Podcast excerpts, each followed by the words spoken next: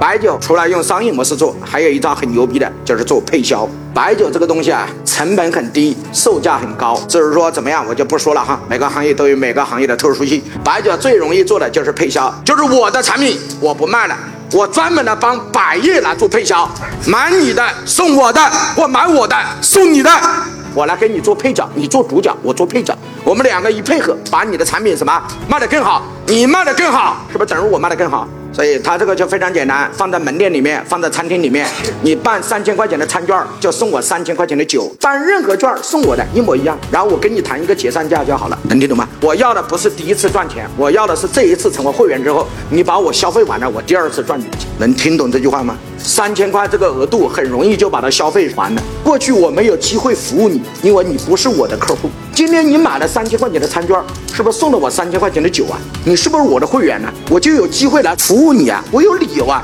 我服务你三千块钱的酒完了，这三千块我能不能赚到钱？赚不到。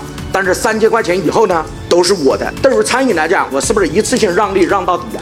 办他的送我的，全部利润都给他赚走了，我没有赚到钱，但是我也没亏钱，我一定不会亏钱。我拿一个结算价，就是我不亏的结算价。这样的话，我是不是把别人的客户拉到我这儿来？我等于用三千块不亏钱的一个产品，是不是获得了百亿的流量入口了？你办餐厅送我的酒。你做美容院送我的酒，你做这个送我的酒，你们都送我的酒，是不是看起来你们都很精明？实际上最精明的是这个人，因为你们的会员全部都是我的入口，我用没有亏钱的方法把你们的客户全部洗干了。